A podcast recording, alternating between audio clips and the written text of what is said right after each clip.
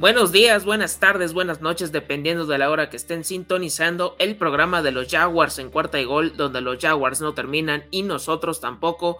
Yo soy Germán Campos, dándole cobertura al equipo de Jacksonville. Te recuerdo, como siempre, las redes sociales, arroba cuarta y gol Jaguars, 4TA, YGOL Jaguars. Y por supuesto la cuenta personal arroba GKB90, GSAVE90 en Twitter para resolver todas tus dudas sobre este episodio o de cualquier otro tema en específico. En esta ocasión toca hablar del análisis del partido entre los Jacksonville Jaguars y los Atlanta Falcons y para ello tengo de nueva cuenta a este invitado de lujo que estuvo la semana pasada conmigo para hablar un poco de la previa, mejor conocido como Eddie Falcon. ¿Cómo estás? Pues bien, aquí encantado nuevamente de estar con ustedes un placer. Nada más para recordarle a la audiencia dónde te pueden encontrar en redes sociales, tanto a ti como al proyecto de los Falcons, que es una de las páginas de, seguidores de este equipo aquí en México. Personalmente me encuentran como arroba edifalconmx en Twitter y la cuenta del equipo en Twitter igualmente sería arroba guion bajo los Falcons guion bajo y en Facebook también los Falcons. Perfecto, ahí para que estén al pendiente de, este equipo que en esta ocasión, en este fin de semana, volvieron a la senda del triunfo por marcador de 21 a 14. Lo hicieron en calidad de visitante frente a los Jacksonville Jaguars. Nada más para dar eh, un repaso antes de los jugadores que no estuvieron en activo de cada uno de ellos. Por parte de la visita no estuvieron Kendall Sheffield, Dion Jones, John Kominsky, Mike Pennell y Jonathan Bullard. Por parte de los Jaguars no estuvieron Shaquille Griffin, Dakota Allen, Casey McDermott, Jacob Hollister, Luke Farrell y Jordan Smith.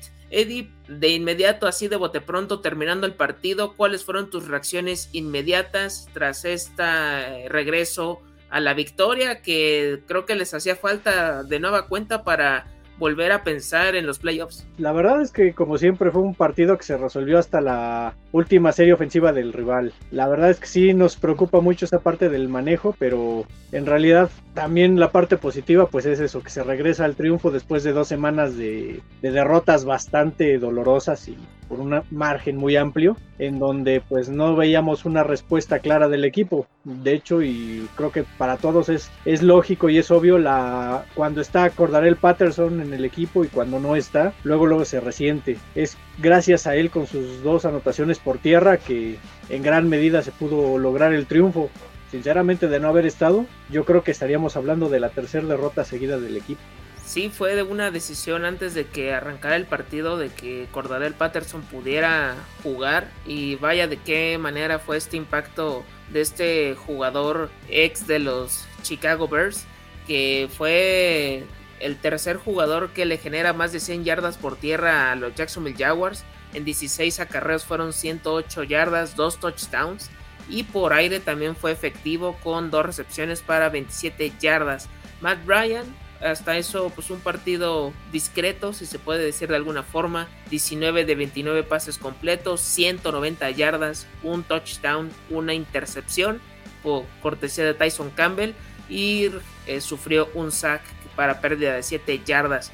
El mejor target hasta el momento o el que generó más yardaje fue Russell Gage con 6 recepciones para 62 yardas y los que estuvieron ahí compitiendo entre targets y un poco más de yardas fueron Mike Davis y Kyle Pitts también estuvieron involucrados, que yo esperaba un poquito más del tight end novato, pero al final de cuentas como que lo tuvieron bien cubierto en gran parte del partido. Por parte de los Jacksonville Jaguars, pues sí, de nueva cuenta otro descalabro, de nueva cuenta en casa contra un equipo que se podía decir de alguna forma estaban creo que casi eh, de igual a igual, así como que en fuerzas, pero al final de cuentas en los holdings, eh, falta de concentración, esas jugadas que cuando parecía que podían ya detener a los Atlanta Falcons, pasaba algo fuera del, del, del guion y adiós. O sea, ya ahí el equipo visitante agarraba confianza y ya a partir de eso podían establecer bien su, serie ofensiva. Eso es lo que no, no me agradó. Eh, Trevor Lawrence rompió su, sequía tanto de touchdowns como de intercepciones porque regresó a una anotación, a, también a un intercambio de balón, sufrió un sack para pérdida de 12 yardas. Como siempre, el mejor elemento James Robinson, 17 acarreos, 86 yardas. Eh, por aire también fue efectivo, 3 recepciones, 29 yardas. El mejor receptor de alguna forma fue la Vizca Chenault con 5 recepciones para 33 yardas, o el que tuvo más targets más bien. Y los que le siguieron en esta lista fueron la Con Treadwell y Marvin Jones, cada uno con 53 y 43 yardas respectivamente, aunque el touchdown se lo llevó este Tavon Austin. Lamentablemente salió lesionado Dan Arnold, va a estar fuera de 4 a 6 semanas, adiós temporada, pero regresa James O'Shaughnessy para, para el conjunto de Florida. Eddie, de todos estos números, ¿qué te gustaría rescatar? ¿Qué deseas que mantenga el equipo de aquí en adelante? ¿Y qué ajustarías tanto en ofensiva, defensiva, equipos especiales? ¿Con qué te quedas satisfecho y qué te genera ruido de, aquí a esta reconstrucción que también tiene esta institución? Pues lo que me deja contento en la ofensiva en este caso es el ataque terrestre, algo que no había tenido Atlanta en pues, prácticamente en toda la temporada esta vez sí hubo una gran mejoría, tanto en el caso de Patterson, también este Galmore también estuvo, estuvo acarreos importantes, Mike Davis también tuvo sus, acarreos. En realidad es creo que lo más rescatable de la, de la ofensiva. Lo que me deja preocupado en esa parte, pues relativa, es el nivel que tiene Matt Ryan. Es tercer juego consecutivo que está lanzando intercepción. Mm, se le ve, no sé si presionado, no sé cómo, cómo decirlo con certeza, pero lleva tres semanas en un nivel bastante bajo y eso nos preocupa a todos.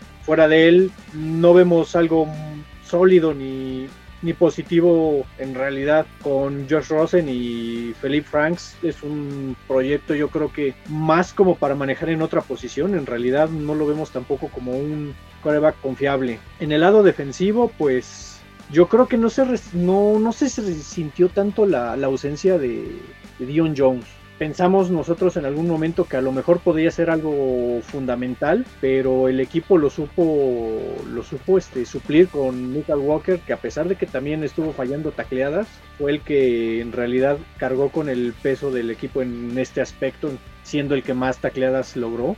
Pues otro de los aspectos es Anthony Rush, que fue un jugador que llegó durante la temporada y le ha dado pues mayor solidez al, a la línea defensiva. Por lo menos no podemos estarnos quejando en lo general de la defensiva, que con las limitaciones que tiene, con los safeties y la zona profunda, que es donde más sufre el equipo, en realidad supieron detener a, a Jacksonville en los momentos en los momentos importantes.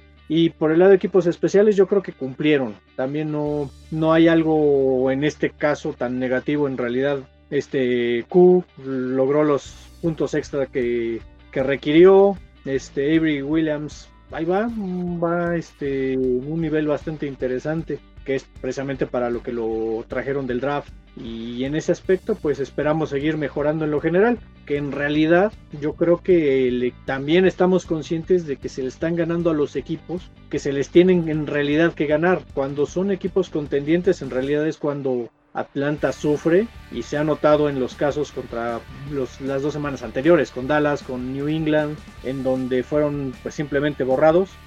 nos da la idea de que en realidad no no tenemos ese nivel como para competir, aunque se llegue a playoffs. Y ahorita retomando el tema de Matt Bryan, tú como aficionado y como un portavoz de, este grupo de seguidores de, de, los Falcons, ¿estarías tranquilo si buscaran en agencia libre o en vía draft a un nuevo coreback para que ya sea el, el sustituto de Matt Bryan a corto mediano plazo? En realidad a mí me gustaría que llegara. O sea, la verdad es que ahorita en el draft, si nos ponemos a mencionar nombres, a mí me gusta mucho Kenny Pickett de Pittsburgh. Es el mariscal. Yo creo que a lo mejor y no está, eso sí, para suplirlo en el corto plazo, pero le puede aprender mucho a, a Ryan. Entonces yo lo veo como una solución para dos años porque como te mencionaba Felipe Franks no lo vemos como la solución. Entonces él podríamos moverlo a un spot adicional contratar a Pickett bueno mm, seleccionarlo en el draft y yo siento que sería la opción más inteligente. En agencia libre la verdad es que no veo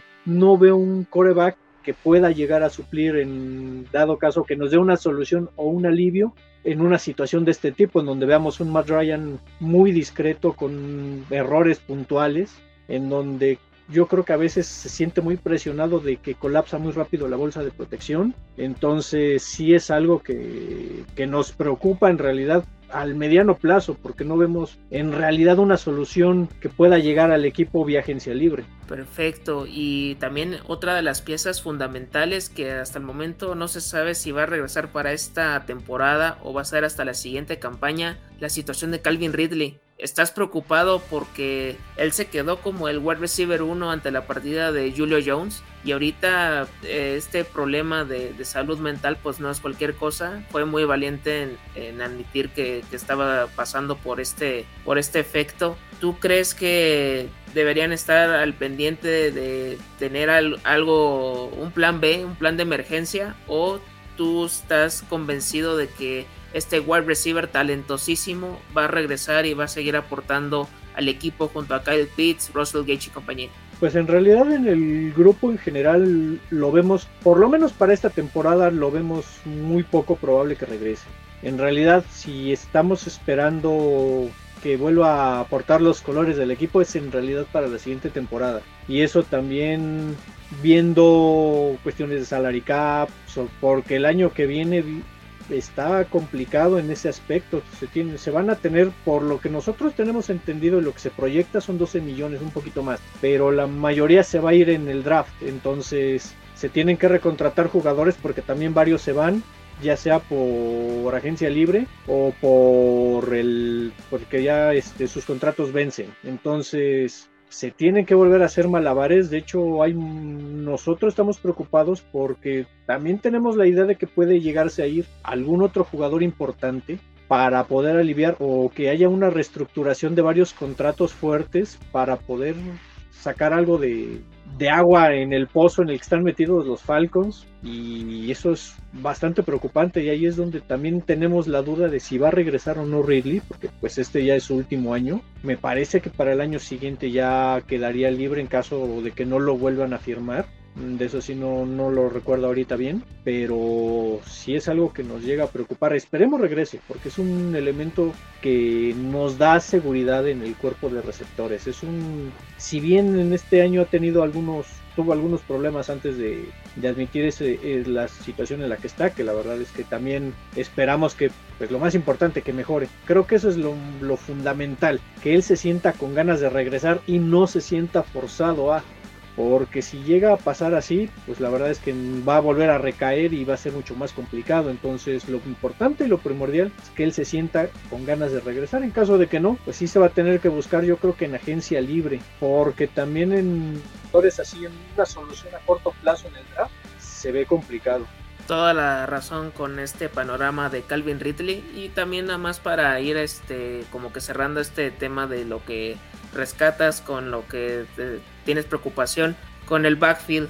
Ahorita acordar el Patterson ha sido una revelación después de nueve años en la liga en la NFL ahora fue como que su temporada de explosión de este jugador. Tú esperarías que nada más él, en él se enfocaran todas las esperanzas de, este ataque terrestre o esperarías que llegara un, uno o dos running backs más eficientes que Wayne Gallman y Mike Davis? Pues en realidad yo espero que, que lleguen. Yo creo que este año ya no. Ya este año la verdad es que lo vemos como que se van a mantener con la línea que tienen y esperamos que para el siguiente año por lo menos si pueda llegar alguien este vía draft porque por ejemplo Mike Davis todavía tiene contrato para para la siguiente temporada.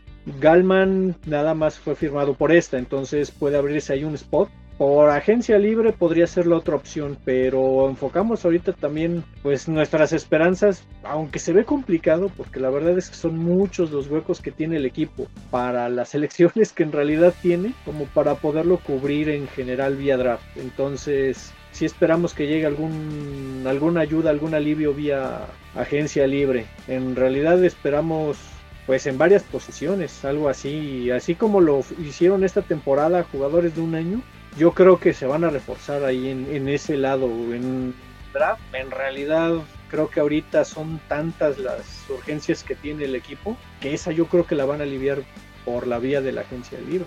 Correcto. Hablando un poco ya de lo que hicieron los Atlanta Falcons, pues a pesar de que tuvieron eh, este control de juego porque llegaron a ponerse en algún momento 21 a 3 en el marcador, que eso pues no, no es cosa menor. Tuvieron 21 ah, primeros y dieces, 6 por la vía terrestre, 12 por el pase y 3 por vía holding, o sea, por un pañuelo, un offside, un rudeza innecesaria, eh, ya saben, estas indisciplinas que pues quieran o no, esto luego termina perjudicando a, la, al plantel o al roster que está dentro del campo. En eficiencia, hasta eso de terceras oportunidades, 5 de 12, creo que hasta eso es un porcentaje aceptable para lo que ya ahorita muchos están eh, eh, contemplando, ¿no? Porque ya ahorita los Seattle Seahawks creo que son de los peores en este departamento y son también de los que tienen menor tiempo de posesión de, del ovoide. Sus viajes a la zona roja contundentes, todos los que estuvieron, 3 de 3, ahí estuvo la diferencia,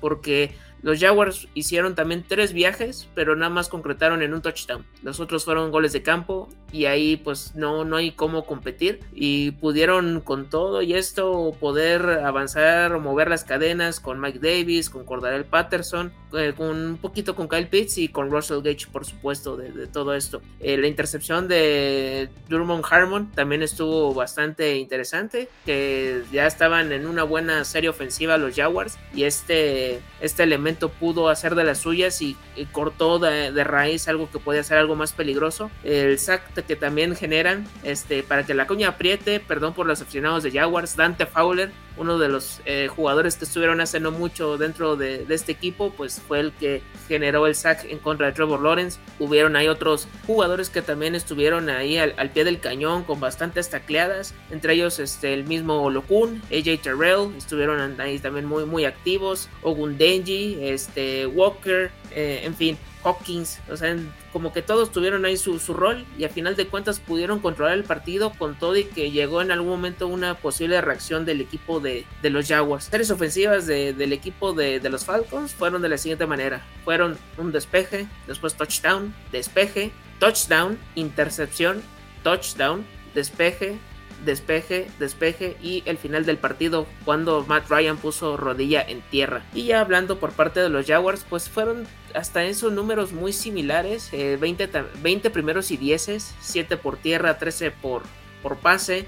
En terceras oportunidades creo que superaron su, su récord que tenían ya en toda la temporada, 9 de 16 para más del 50%, cuando habían registrado menos del 30 durante varios partidos. Eso es un avance a, final de cuentas. Igual lo del tiempo de posesión, muy parejos, 30 minutos con 52 segundos para Falcons, 29 minutos con 8 segundos para Jacksonville. Ahí estuvieron también muy, muy equilibrados. Las series ofensivas, aquí está pues, ahora la, la diferencia, ¿no? Ahora sí que de las armas que tenía a disposición Trevor Lawrence, que uno lo ve y cuando eran pases de corto yardaje, de 5, 10 hasta 15 yardas los lograba conectar, pero cuando eran pases largos, salvo esa atrapada mm, de una, a una mano de Marvin Jones, lo demás, como cómo sufrió para poder encontrar a sus receptores. Si no los volaba, estaba más cerca de la intercepción que de otra cosa. Eso sí, como que todavía está faltando.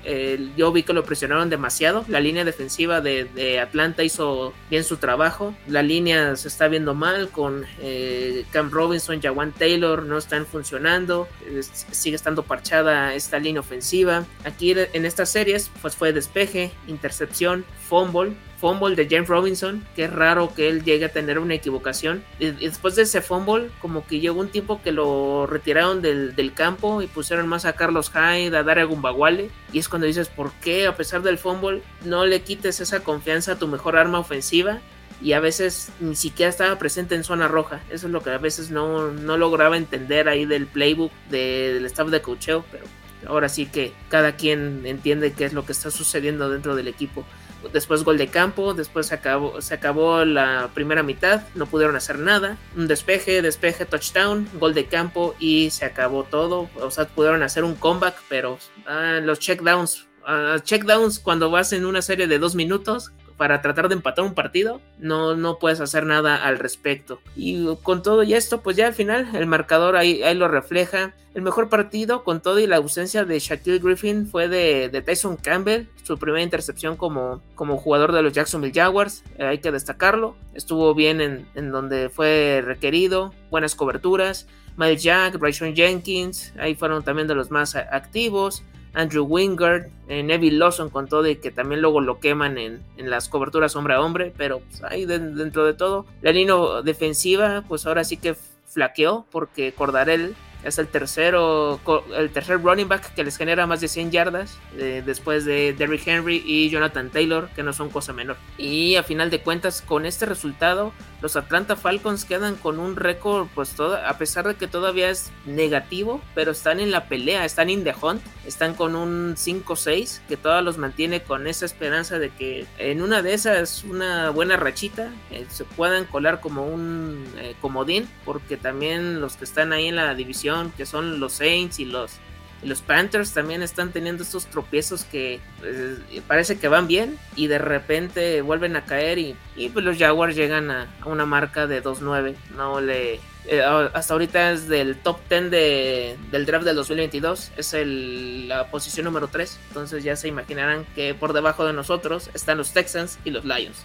No hay mucho más que, agregar a esto. Ya con todo esto, Eddie, para ir dando como que este, este cierre de, del análisis del episodio, ¿cuáles son tus conclusiones de los Atlanta Falcons de este partido y lo que viene en esta semana es enfrentarse a los Tampa Bay Buccaneers, que parece ser que de nueva cuenta están otra vez encontrando su ritmo y a final de cuentas es duelo divisional y en una de esas sí pueden complicarles la vida a Tom Brady y al resto de jugadores.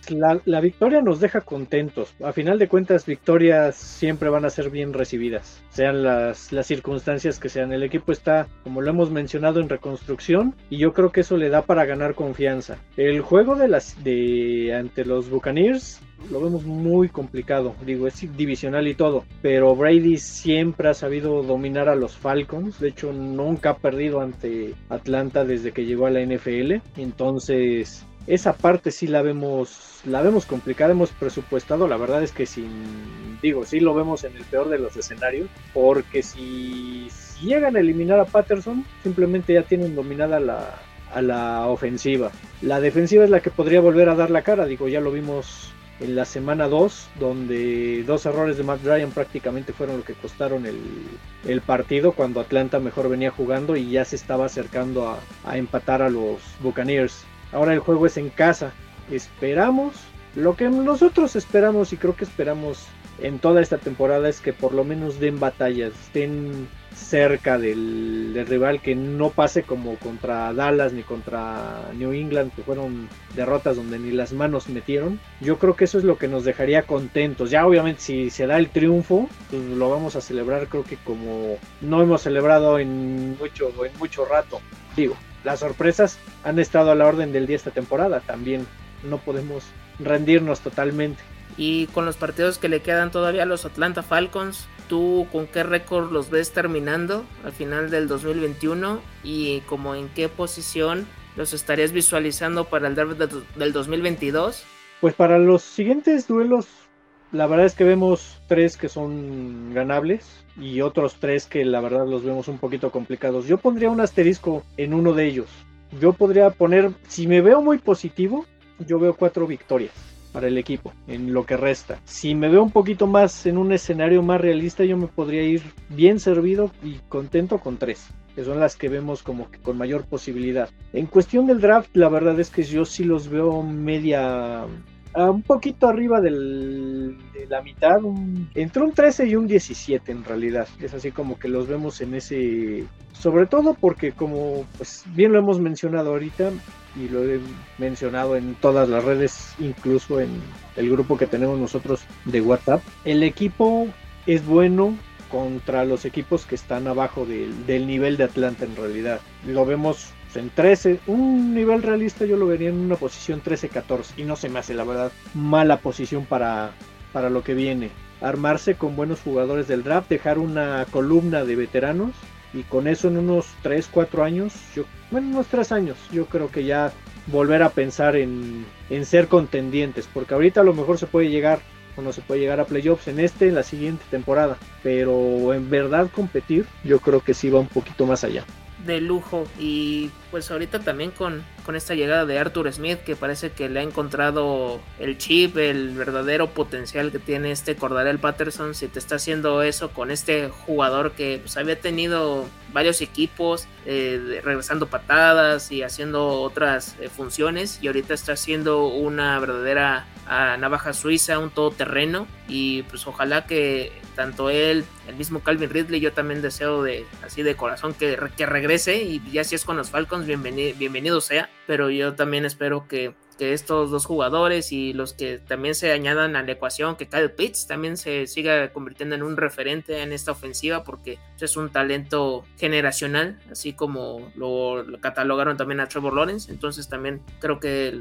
van por buen camino y pueden hacer algo, algo importante de, igual dentro de unos 3 o 4 años, al igual que los Jacksonville Jaguars que están en una situación muy similar, solo que aquí también ya se están ah, generando ciertos cuestionamientos para saber si después de este récord y con lo que las armas que tienen, con el roster que hay, el mismo Urban Meyer como que luego sus respuestas ya ni siquiera te convencen, o sea, que dice que, que luego no entiende por qué James Robinson no está dentro del terreno de juego, porque eso le corresponde más a Darrell O al coach de running backs. Si él no sabe por qué no está dentro del terreno de juego, pues no entiendo quién más lo va a hacer. Si lo va a hacer Shad Khan o lo va a hacer este, el mismo Trent Balky. Entonces no sé quién vaya a hacer su chamba. Y también, también en que dice que todavía no ha encontrado la fórmula de o sea, explotar al máximo a estos jugadores. O sea, todavía yo entiendo que a lo mejor es apenas el primer año, pero en medios o en ruedas de prensa pues no te puedes evidenciar de esta, de esta forma y realmente no sé que si llegue a,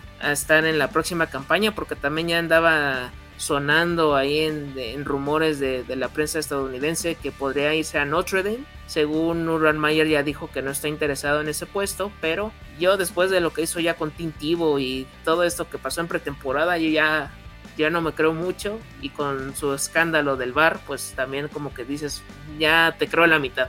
Hay que ir con cautela, paso a paso y a ver qué se puede hacer con Trevor Lawrence que pues sí necesita mejores armas porque hay muchas jugadas que sí siento que por talento las saca porque por playbook creo que todavía les está quedando como corto. Tratar de protegerlo mejor con una línea ofensiva más efectiva y tratar de, también de reforzar la zona profunda de la defensiva que son safeties, cornerbacks incluso los edge, eso, estaría bien, un, un receiver 1, también hay muchos, muchos huecos que llenar, también tienen un salary cap aceptable para poder hacerse de, buenos jugadores en agencia libre. Y por supuesto vía draft. Tenemos como 11 o 12 picks. Ojalá que los puedan aprovechar de la mejor manera. Y bueno esto fue todo por hoy. Muchas gracias por acompañarnos en este análisis del duelo entre los Jacksonville Jaguars y los Atlanta Falcons. Espero que haya sido de su agrado. Eddie Falcon por favor eh, un gusto haberte tenido de nueva cuenta aquí en este espacio. Recuérdales a la audiencia donde te pueden encontrar en redes sociales y por supuesto el proyecto de los Falcons. En redes sociales me encuentran sobre todo en Twitter como arroba MX, el, en el grupo pues como arroba guion bajo Falcons guion bajo y en Facebook eh, como los Falcons. Y por ejemplo ahorita ya nada más para cerrar con el comentario, está como nuestro nuevo safety el Patterson, ya también lo vamos a meter a la defensiva ya para que para que también ponga su granito de arena y yo creo que próximamente lo vamos a tener como coreback y como center y como tackle y como edge y como lo que se preste. Como long snapper, como, como punter, lo que sea, tu Cordell Patterson, todo lo puede, claro, yo, pues es que ha demostrado que sí, pues se puede desenvolver en cualquier parte de, toda la cancha. Nada más de así eh, de rápido, pues los Jacksonville Jaguars van contra Los Angeles Rams para que se den una idea. Entonces como que no quiero ahondar mucho, pero creo que va a ser un día largo este, este domingo, así que vayan como que bajando sus expectativas porque si no llega a suceder un milagro como contra los Buffalo Bills, no hay nada que hacer. Así que todo tranquilo y tropical, como dirían los Aguas Aguas, un grupo jalapeño que toca un poco de, reggae y que es una música eh, bastante, bastante relajada. Yo nada más les recuerdo las redes sociales arroba Cuarta y Gol Jaguars, 4TA, YGOL Jaguars y por supuesto la cuenta personal arroba GKB90, GSAVE90 en Twitter para resolver dudas, quejas, sugerencias. Ahí estamos al pendiente. No se olviden de seguir todas las redes sociales de Cuarta y Gol, Facebook, Twitter, Instagram. YouTube, TikTok, lives después del Sunday Night, Monday Night, el Thursday Night también, en los podcasts semanales de la mayoría de los equipos de la NFL, con al menos dos episodios por semana, no tienen desperdicio. Ahí está todo su, contenido. Si también quieren checar fantasy fútbol, ahí es ¿Qué, más pueden pedir? Pues Cordarel Patterson es una máquina para, hacer esto. Es el, el Weber Wire de la temporada. Eddie Falcon lo sabe. Usen a Cordarel Patterson. No importa si es en IDP, lo que sea. Él, él va a hacer puntos sea como sea. Yo soy Germán Campos. Me acompañó Eddie Falcon. Porque los Jaguars y los Falcons no terminan. Y nosotros tampoco cuarta y gol.